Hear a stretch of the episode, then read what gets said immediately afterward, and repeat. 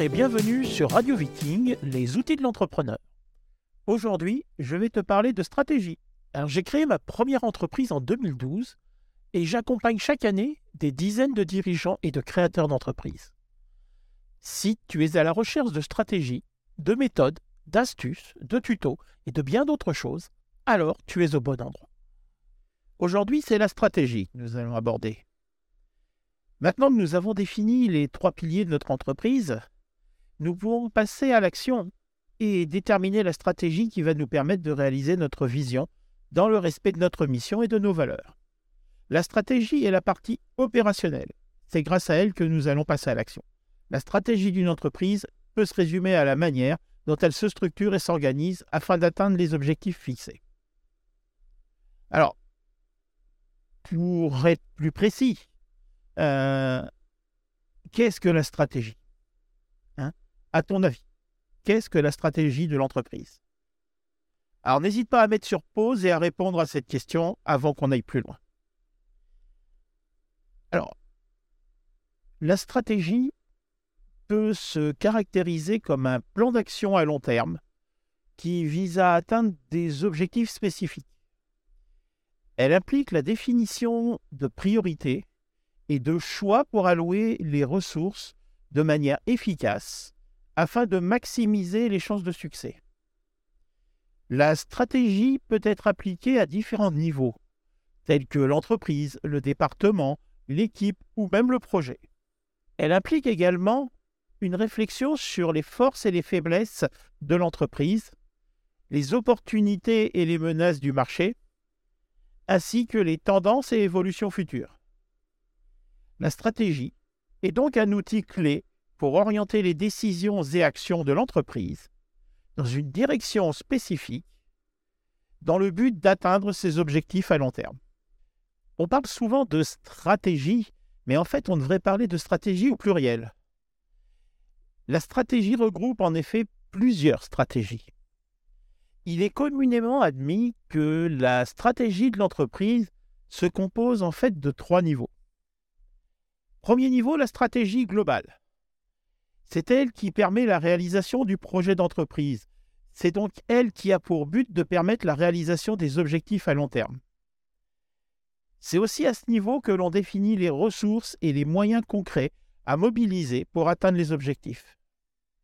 Elle permet d'articuler et de coordonner les différentes activités de l'entreprise. Elle est de la responsabilité du chef d'entreprise. Deuxième niveau, la stratégie fonctionnelle. Elle définit la planification des actions spécifiques à chaque fonction de l'entreprise pour atteindre les objectifs globaux définis par la stratégie globale. Alors, les fonctions clés de l'entreprise incluent la finance, le marketing, les opérations, les ressources humaines, la recherche et développement, la gestion de la chaîne d'approvisionnement, etc., etc. La stratégie fonctionnelle est développée à partir de la stratégie globale et vise à aligner les activités de chaque fonction de l'entreprise avec les objectifs globaux de l'entreprise. Par exemple, la fonction marketing pourrait élaborer une stratégie de promotion pour améliorer la notoriété de la marque et augmenter les ventes, tandis que la fonction opération pourrait élaborer une stratégie de production pour améliorer l'efficacité et la qualité des produits. Les stratégies fonctionnelles doivent être cohérentes avec la stratégie globale de l'entreprise et avec les autres stratégies fonctionnelles afin d'assurer une mise en œuvre efficace et une coordination appropriée des activités. La stratégie fonctionnelle peut être révisée et ajustée en fonction des changements dans l'environnement de l'entreprise, en fonction des opportunités de marché et des défis rencontrés. Elle est également évaluée régulièrement pour s'assurer que les actions prises sont en ligne avec les objectifs globaux de l'entreprise. Troisième niveau, la stratégie business. Elle se compose d'un ensemble d'actions planifiées et mises en œuvre pour atteindre les objectifs commerciaux spécifiques d'une entreprise ou d'une division particulière. Cette stratégie vise à identifier les activités et les ressources nécessaires pour atteindre ces objectifs, ainsi qu'à créer de la valeur pour les actionnaires et les clients. La stratégie business peut inclure différentes décisions, telles que la définition du positionnement sur le marché, qui implique de comprendre l'environnement concurrentiel et de choisir une opposition distincte qui permettra à l'entreprise de se différencier de ses concurrents. Elle peut également inclure la conception de l'offre de produits ou de services en déterminant les produits et services à offrir en fonction des besoins des clients et de la capacité de l'entreprise à les fournir. Le prix est un autre élément clé de la stratégie business car il peut affecter la perception de la valeur de l'offre de l'entreprise pour les clients. Cette stratégie peut également impliquer la mise en place d'un modèle économique durable qui est la façon dont l'entreprise génère des revenus et assure la rentabilité à long terme. Enfin, la stratégie business peut impliquer des acquisitions pour renforcer les activités existantes ou entrer sur de nouveaux marchés, la restructuration des activités existantes pour réduire les coûts et améliorer l'efficacité, ou le développement de nouveaux marchés pour étendre l'activité de l'entreprise. C'est là que l'on va pouvoir s'appuyer sur les trois piliers de l'entreprise qui auront été définis préalablement. Et surtout, n'oubliez jamais qu'une stratégie subie est la marque d'une absence de stratégie. En parallèle, il va falloir déterminer quels sont les types de stratégies. La première, la stratégie de croissance. Elle vise à augmenter la part de marché de l'entreprise en augmentant ses ventes ou en développant de nouveaux produits ou services. La stratégie de différenciation.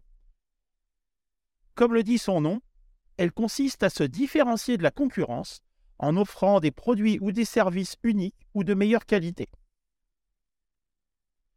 Troisième type de stratégie, la stratégie de coût. Son objectif, réduire les coûts de production pour offrir des produits ou des services à des prix différents de ceux de la concurrence on peut choisir de se positionner sur des prix plus bas ou sur des prix plus hauts. Quatrième type de stratégie, la diversification. Elle incite à diversifier les activités de l'entreprise en entrant sur de nouveaux marchés ou en proposant de nouveaux produits ou services. La stratégie de partenariat. Il s'agit là d'établir des partenariats avec d'autres entreprises pour développer de nouveaux produits ou services ou pour accéder à de nouveaux marchés. Généralement, on crée un partenariat avec une entreprise qui est déjà habituée avec ses nouveaux produits ou services ou qui est déjà implantée dans ces nouveaux marchés. Enfin, la stratégie de réduction. Elle peut être utilisée dans différentes situations, notamment pour réduire les coûts, améliorer l'efficacité, optimiser les processus, ou pour se concentrer sur des activités essentielles. Clairement, cette stratégie est souvent appliquée lorsque l'entreprise est en mauvaise santé. Alors, comme vous vous en doutez, je pense, ces stratégies peuvent et même doivent être combinées et adaptées en fonction des objectifs et des besoins de chaque entreprise. Alors, comment définir sa stratégie? La définition d'une stratégie efficace implique plusieurs étapes clés. En l'occurrence, six étapes. Étape 1. Évaluer la situation actuelle. Commence par évaluer la situation de ton entreprise. Analyse ton marché, tes concurrents, tes clients, tes fournisseurs, tes forces et tes faiblesses internes et externes. Étape 2. Si ce n'est pas encore fait, Définis ta vision, ta mission, tes valeurs. Détermine ta vision à long terme pour ton entreprise. Ta mission, l'objectif principal de ton entreprise, et les valeurs qui guideront ton entreprise dans la prise des décisions. Étape 3. Fixer des objectifs. Tu fixes des objectifs à court terme, moyen et long terme pour ton entreprise. Assure-toi que ces objectifs soient spécifiques, mesurables, réalisables, pertinents et temporellement définis. On parle là d'objectifs SMART. Étape 4. Développer une stratégie.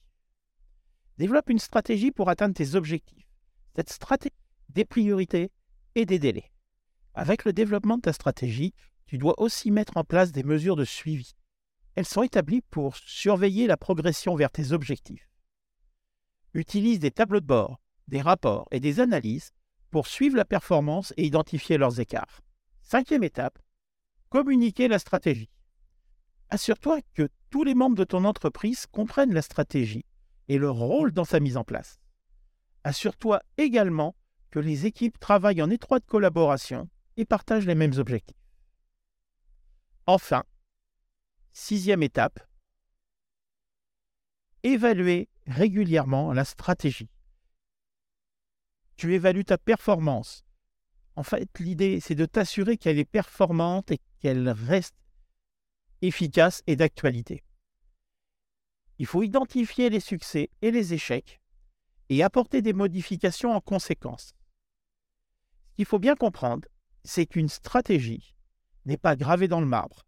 Elle va évoluer pour tenir compte de ton environnement, pour tenir compte de tes volontés, pour tenir compte des décisions structurelles que tu vas prendre. En suivant ces étapes, tu peux définir une stratégie efficace pour ton entreprise qui te permettra d'atteindre tes objectifs sur le long terme. Mais au fait, depuis le début, je te parle d'objectifs, mais sans jamais te dire comment les fixer. Alors réparons tout de suite cet oubli. La méthode SMART, c'est la méthode la plus connue, la plus populaire pour la fixation des objectifs, qui permet de créer des objectifs clairs et réalisables. Elle se base sur cinq critères. Critère 1, spécifique. Ton objectif doit être clairement défini et surtout très précis. Critère 2, mesurable. Tu dois avoir pour chaque objectif une manière de quantifier les résultats. C'est ainsi que tu pourras évaluer si tu l'as atteint ou pas. Troisième étape, acceptable. Ton objectif doit être acceptable pour toi et ou les personnes chargées de sa réalisation. On peut aussi remplacer acceptable par ambitieux. Critère 4, réaliste. Clairement, ton objectif doit être réalisable en tenant compte des ressources disponibles. Enfin, cinquième critère, temporellement défini. Ton objectif doit avoir une date limite. Alors il existe aussi d'autres méthodes de fixation des objectifs, telles que la méthode OKR, qui signifie Objectives and Key Results, objectifs et critères clés ou résultats clés, plus exactement. Cette méthode est utilisée dans de nombreuses entreprises. Alors la méthode OKR se base sur deux critères et en fait pour moi elle est complémentaire avec la méthode SMART. Vous allez comprendre pourquoi. Les deux critères sont les objectifs. Donc fatalement il faudra les fixer et pour ça il faudra utiliser la méthode SMART qui me paraît plutôt pas mal comme solution. Donc tes objectifs doivent être ambitieux, inspirants, orienté vers la réalisation de la vision de l'entreprise. Deuxième critère, les résultats clés doivent être mesurables, quantifiables et permettre de suivre l'avancement et la réalisation des objectifs. Voilà, moi je trouve que cette méthode-là est un bon complément de la méthode SMART. Troisième méthode qui est connue sans forcément être la plus connue, c'est la méthode GROW, G-R-O-W. Alors, c'est aussi une méthode de fixation des objectifs. Elle, elle se base sur quatre étapes. Première étape, ce qu'on appelle le goal, qui est l'objectif en anglais, et clairement, tu dois définir ton objectif à atteindre. Le R, c'est reality, réalité. Tu dois évaluer la situation actuelle. Options, comme dit son nom, c'est les options. Identifier les options pour atteindre ton objectif. Il n'y a pas qu'une seule solution d'atteindre l'objectif. Enfin, le dernier, way forward. Ça, c'est le W, la voie à suivre. En fait, tu vas définir quel est le cheminement que tu vas suivre pour atteindre ton objectif. En utilisant l'une ou l'autre de ces méthodes, ou une combinaison, tu peux définir des objectifs clairs, mesurables, réalisables, mais surtout motivants. Et ce, pour le bien de ton entreprise et ou de ton équipe. Alors, quels outils pour définir ta stratégie? On peut utiliser différents outils qui vont te permettre euh, d'apporter une valeur ajoutée à la stratégie que tu vas définir. Ces cinq outils, il faut bien considérer qu'ils sont complémentaires. Chaque outil a ses avantages et ses inconvénients, mais il va falloir réellement, à mon avis, les combiner. Le premier outil est ce que l'on appelle la chaîne de valeur.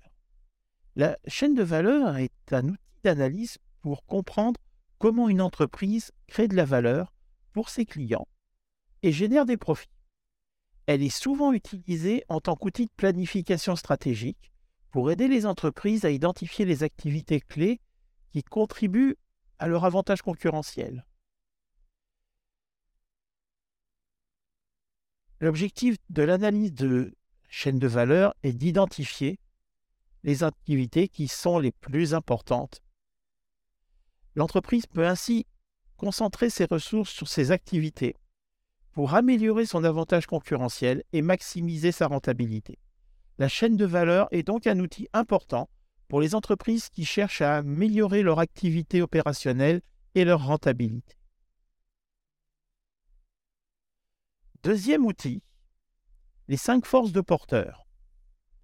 Alors, c'est un modèle d'analyse stratégique développé par Michael Porter. Cet outil permet d'analyser la compétitivité d'un secteur d'activité en identifiant les forces qui influencent la rentabilité de ton entreprise. Alors, les cinq forces sont les suivantes. La menace des nouveaux entrants. Les entreprises déjà établies dans le secteur font face à la menace de l'arrivée de nouveaux concurrents plus les barrières à l'entrée sont faibles, par exemple coût d'investissement peu élevé, plus la menace de nouveaux entrants est forte. Deuxième force, le pouvoir de négociation des fournisseurs. Les fournisseurs peuvent influencer la rentabilité des entreprises en imposant des prix élevés ou des conditions de vente défavorables.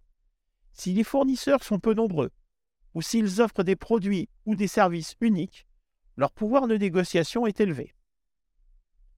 Troisième force, le pouvoir de négociation des clients.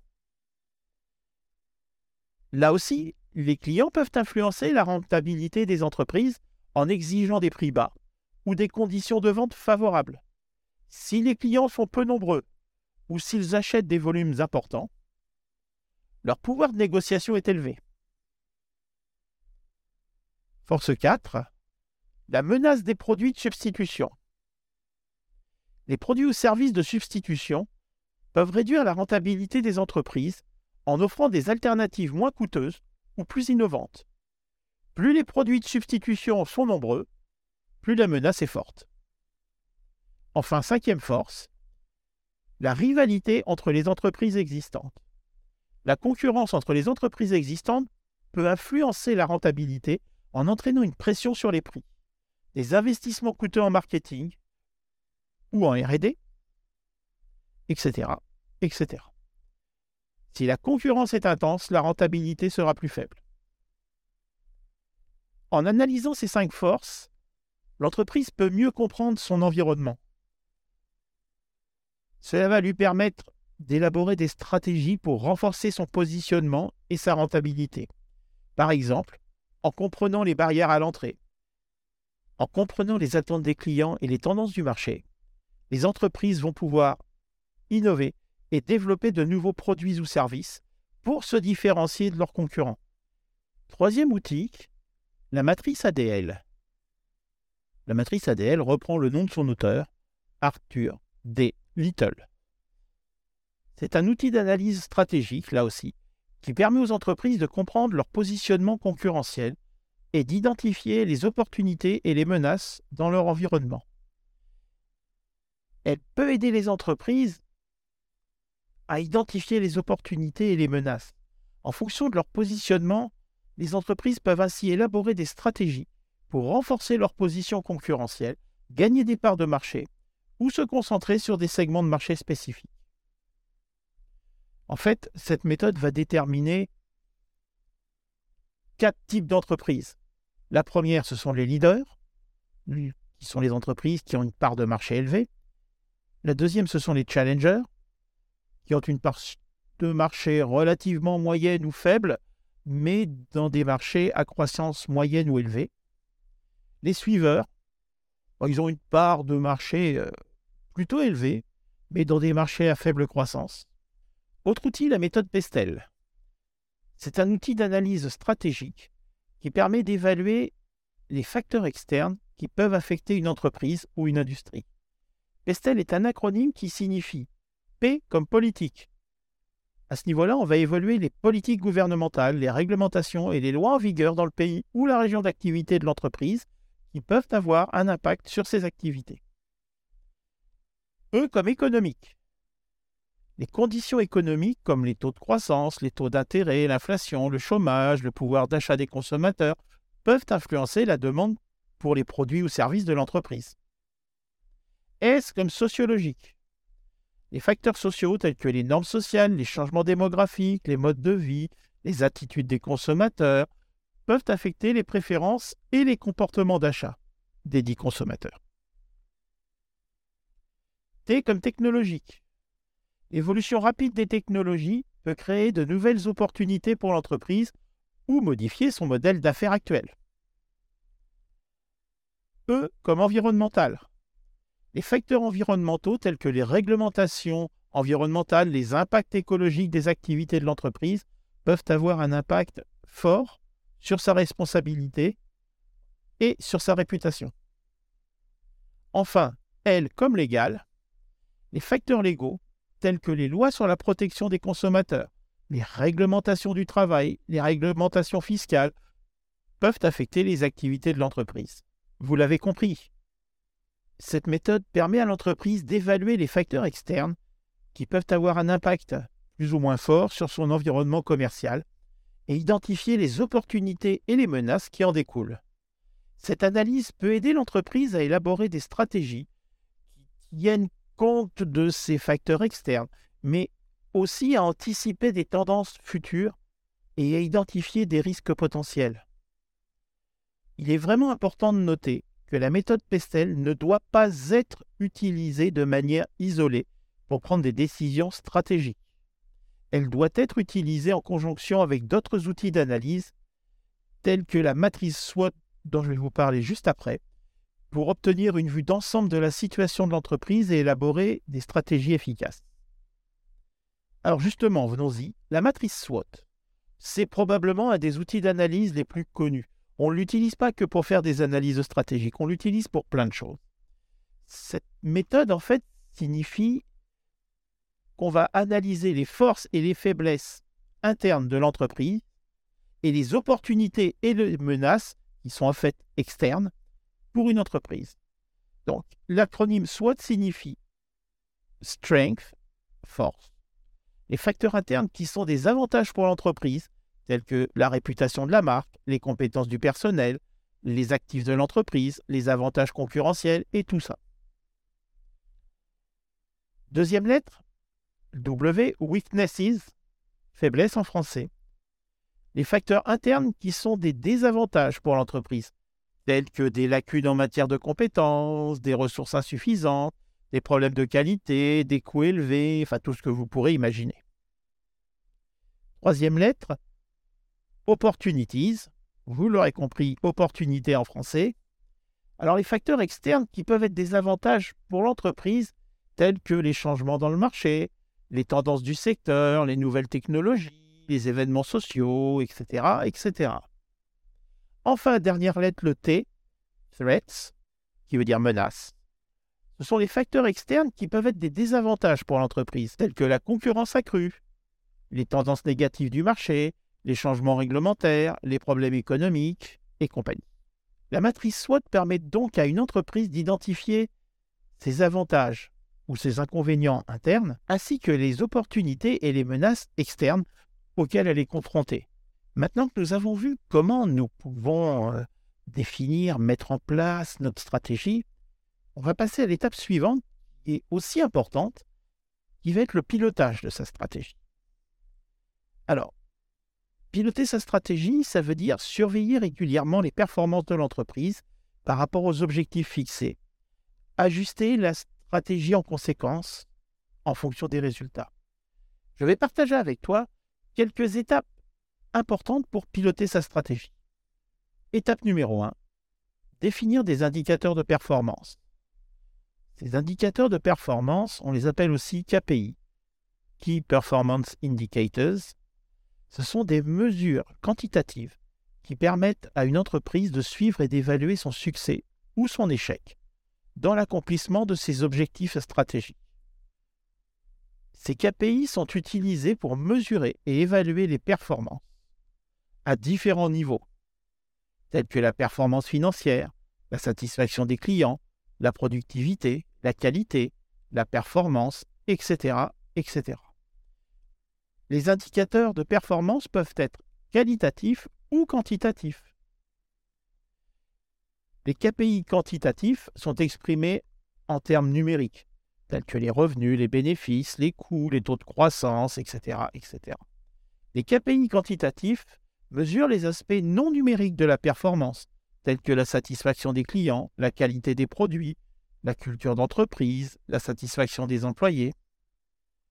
Donc, pour vous permettre de démarrer, je vais vous donner quelques indicateurs qui sont couramment utilisés et que vous pourrez utiliser de manière assez simple. Le premier, le chiffre d'affaires. Bah, il mesure le montant total de vos ventes. La marge bénéficiaire, bah, c'est la différence entre vos revenus et les coûts de l'entreprise. Troisième indicateur, le taux de rétention des clients. Waouh Là, on va mesurer le pourcentage de clients qui continuent à acheter des produits ou services de l'entreprise. Autre indicateur, le taux de conversion des prospects en clients. Bah, par rapport à l'ensemble de vos prospects, combien deviennent des clients? Le taux d'absentéisme, bah, le pourcentage d'employés absents pendant une période donnée. Le taux de rotation du personnel, bah, le nombre d'employés qui quittent l'entreprise pendant une période donnée. Autre indicateur, le cycle de vie. Il permet de mesurer le temps nécessaire pour terminer une tâche ou un processus.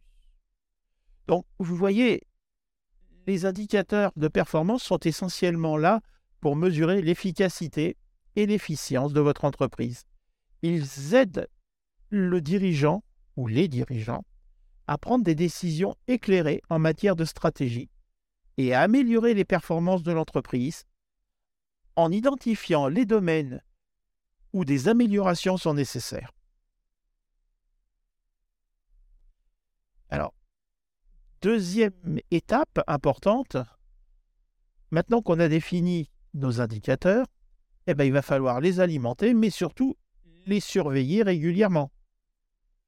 Donc, lorsqu'on va définir nos KPI, on va aussi définir comment on les collecte et on va aussi donner une méthode d'analyse de chacun des KPI. On va bien préciser quels sont les éléments que l'on va comparer, quelles sont les choses qu'on va suivre.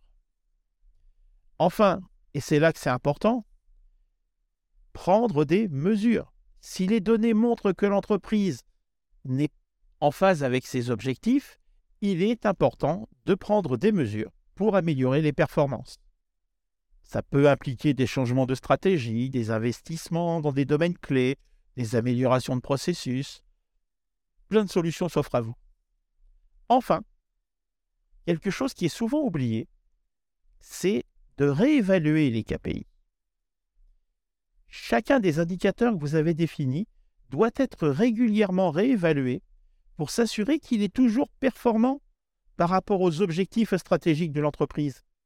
Si les objectifs changent, les indicateurs doivent être ajustés en conséquence. Donc surveiller ces indicateurs est un processus continu. En fait, on rentre dans un processus d'amélioration permanente, d'amélioration continue, où on va identifier les domaines à améliorer, prendre des mesures les appliquer et en voir le résultat. Clairement, ça aide beaucoup l'entreprise à atteindre ses objectifs. Et surtout, et surtout, à rester compétitive sur son marché. Donc, en suivant ces différentes étapes, tu vas pouvoir piloter efficacement ta stratégie et t'assurer que ton entreprise, elle reste sur la bonne voie. Alors maintenant que nous avons vu comment on définit une stratégie, on a vu comment on la pilote, comment on la, on la surveille, eh bien, il manque un point important, c'est comment on la fait évoluer. Donc, si tu veux faire évoluer ta stratégie, encore une fois, quelques étapes à suivre. Premièrement, on refait une analyse de l'environnement. On réfléchit au marché, aux concurrents, à l'évolution de la demande, aux tendances, etc. On identifie les forces et les faiblesses de l'entreprise, mais à l'instant T. Et ça, généralement, bah, ça a évolué depuis le, le, moment où on a créé, où on a mis en place nos objectifs. Donc, deuxième étape, tu réévalues tes objectifs. En fonction de ton analyse de l'environnement, tu réévalues tes objectifs à court, moyen et long terme. Surtout, il faut bien penser à réévaluer les trois si tu veux garder une cohérence. Tu peux éventuellement envisager de changer ta vision, voire même ta mission, si c'est nécessaire. Troisième étape, tu identifies tes priorités. Une fois que tu as revu tes objectifs, identifie les priorités sur lesquelles tu dois concentrer toute ton activité toute ta force. Tu les classes par ordre d'importance et de faisabilité. Important, la faisabilité est quelque chose de très important à prendre en compte à ce niveau-là. Quatrième étape, une fois que tu as fait tout ça, tu vas déterminer les actions à entreprendre. Pour chaque priorité, tu définis les actions que tu dois entreprendre pour les atteindre. Tu définis aussi les ressources nécessaires et les personnes responsables de chaque action. Cinquième étape, tu mets en place des mesures de suivi. Ben encore et toujours, on met en place des mesures de suivi pour t'assurer que ces modifications que tu as faites, eh bien, tu vas bien les atteindre. Sixième étape, rester flexible. Une stratégie efficace nécessite d'être flexible. Si tu rencontres des obstacles ou si les circonstances changent, sois prêt à modifier ta stratégie pour t'adapter. Comme je l'ai dit au début de cet épisode, la stratégie n'est ni plus ni moins que le passage à l'action de tout ce qu'on a pu voir avant. Dernier point enfin, tu évalues régulièrement ta stratégie pour t'assurer qu'elle reste pertinente et efficace. Tu identifies ce qui fonctionne, mais aussi ce qui ne fonctionne pas. Et tu apportes des modifications en conséquence. Voilà, donc en suivant ces étapes, tu peux faire évoluer ta stratégie pour répondre au changement de l'environnement et atteindre tes objectifs à long terme. Mais pour ce faire, il faut être prêt à modifier des objectifs à court ou à moyen terme. Voir, revoir éventuellement tes objectifs à long terme s'ils sont plus du tout adaptés à la réalité du marché. Alors maintenant, nous voilà presque à la conclusion de ce qu'on a pu voir jusqu'à maintenant. Et la stratégie d'entreprise, même si ça peut sembler un peu abstrait au premier abord, il faut bien comprendre que c'est super important pour que ton entreprise cartonne. C'est grâce à une bonne stratégie que tu vas pouvoir te développer, que tu vas fixer des objectifs à long terme et mettre en place les actions nécessaires pour les atteindre. Mais attention, prendre des décisions stratégiques, c'est pas toujours facile. Alors pour t'aider, quelques petits trucs. D'abord, il faut que tu comprennes bien la vision de ton entreprise et ses objectifs à long terme. C'est important de garder ça présent en tête en permanence pour ne pas te perdre en chemin. Ensuite, il y a quelques erreurs qu'il faut éviter à tout prix. Par exemple, ne te concentre pas uniquement sur les chiffres. Bien sûr, les résultats financiers sont importants, mais la culture de ton entreprise, la satisfaction de tes clients, la qualité de tes produits, tout ça compte tout autant. Autre erreur à éviter, ne pas prendre en compte les avis des parties prenantes, tes employés, tes clients, tes fournisseurs. Ils ont tous une perspective unique sur ton entreprise. Leur avis peut t'aider à prendre des décisions éclairées et à éviter des erreurs coûteuses. Ensuite, pour prendre de bonnes décisions, il faut que tu analyses bien l'environnement de ton entreprise. C'est-à-dire que tu dois prendre en compte les tendances économiques, les changements technologiques, les mouvements de l'industrie. Enfin, tout ça, quoi. Et puis, il faut que tu identifies les forces, les faiblesses de ton entreprise. Pour ça, une analyse SWOT peut t'aider à identifier les domaines où ton entreprise excelle et ceux qui nécessitent une amélioration. Enfin, n'oublie pas d'impliquer toutes les personnes qui, ont qui sont liées à ton entreprise. Grâce à ça, ton processus de décision n'en sera que plus efficace. Et en plus, leur soutien peut faire toute la différence. Voilà. Maintenant, tu sais comment prendre de bonnes décisions stratégiques pour ton entreprise. Encore une fois, c'est pas toujours facile, mais avec l'expérience, tu y arriveras. Et avec ces quelques petits trucs que je t'ai donnés, ça va aider. Alors n'oublie pas, une bonne stratégie, c'est la clé de la réussite. Et une stratégie subie, c'est juste une absence de stratégie. Voilà, nous sommes au bout des quatre épisodes. J'espère qu'ils t'ont intéressé. On va se retrouver prochainement pour de nouveaux outils, pour de nouvelles choses. Alors surtout, n'hésite pas à me faire part de tes impressions, de tes remarques. Et à très vite.